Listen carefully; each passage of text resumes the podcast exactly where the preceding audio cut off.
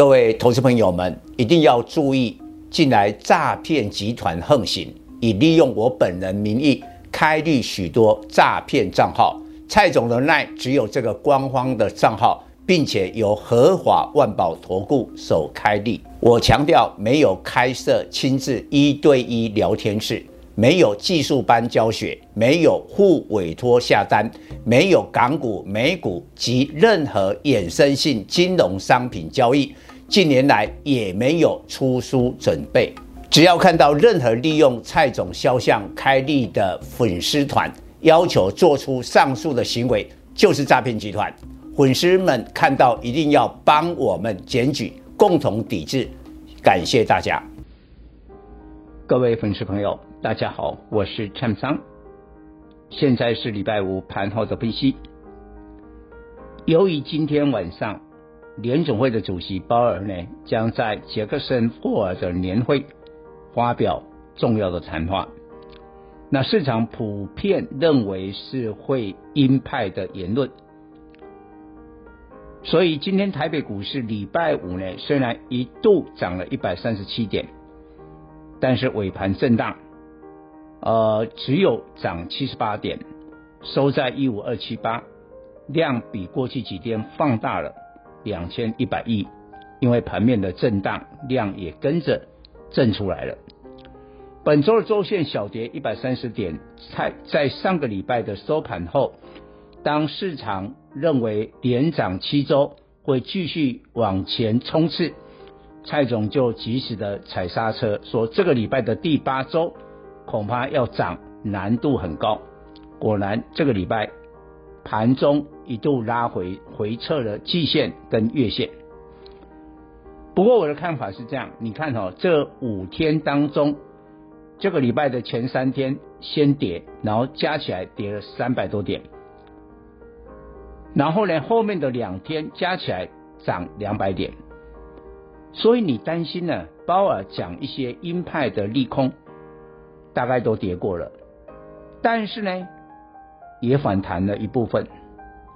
所以呢，今天除非鲍尔的谈话特别的跌破眼镜，就是要么就很阴，要么就是鸽派，否则下礼拜一、下个礼拜的行情，要再受这个因素的影响不大，不大，会回来盘面。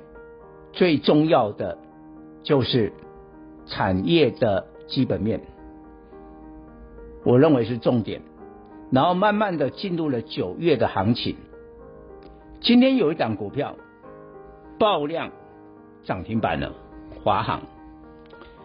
其实蔡总会员是很早就在华航做了一波行情。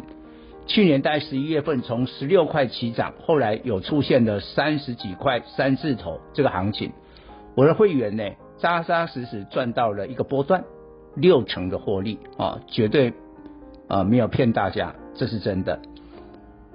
那那一波的话呢，反映的是货运的商机，货运的商机。然后呢，今年大家就在想，那应该接下来要反映啊，边境解封的客运商机。但是呢，好几次都是狼来了，哦，政府要放宽了，政府要解除了，没有，到目前没有。但是呢，你现在去看全世界，因为蔡总最近也出国了一趟，真的，大部分的世界其他的国家都已经边境解封了。所以呢，我们大概也挡不住这个潮流。所以现在传出在九月底呢，会边境解封，应该隔离哦零加七的，这个就很方便国际观光客来台湾。你想来台湾，大概五天到七天就可以全部啊把重点给旅游完了。那你愿意在三加四吗？你要隔离吗？当然不愿意啊。所以现在就不会来啊。所以变成零加七，还有把这些限制啊，比如每个礼拜管制多少人啊，这个限制都取消，台湾就恢复到疫情之前的观光。所以今天你看华航爆量涨停，华航在美国有十八个点，但今天还有一个消息啊，就美国要制裁这个中国啊，因为中国停掉了这个美国一些航班，美国就把它报复。